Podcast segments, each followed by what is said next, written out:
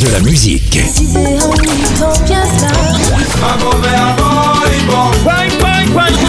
Et des infos. Elle chantera jusqu'à ses 99 ans. Double disque d'or pour son premier album solo. C'est VSM Radio. Bonjour, c'est Sylviane Mongis. Aujourd'hui, je vous propose un swing avec Patrick Saint-Éloi.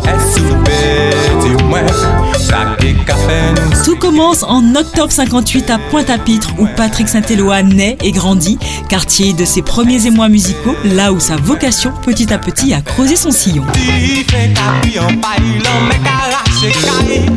Afin de cultiver sa passion, à 17 ans, il part à Paris, prend des cours de chant, puis une rencontre avec Georges Decimus sera capitale pour son avenir.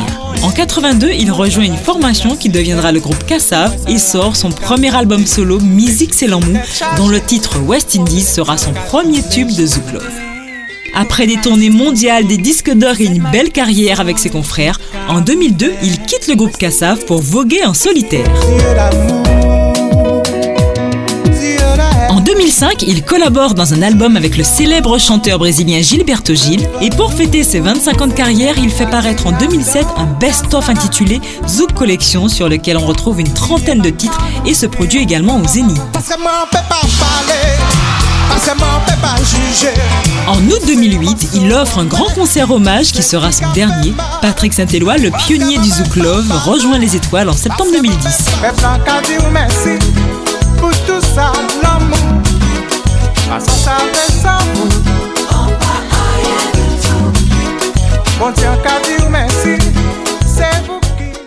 De la musique.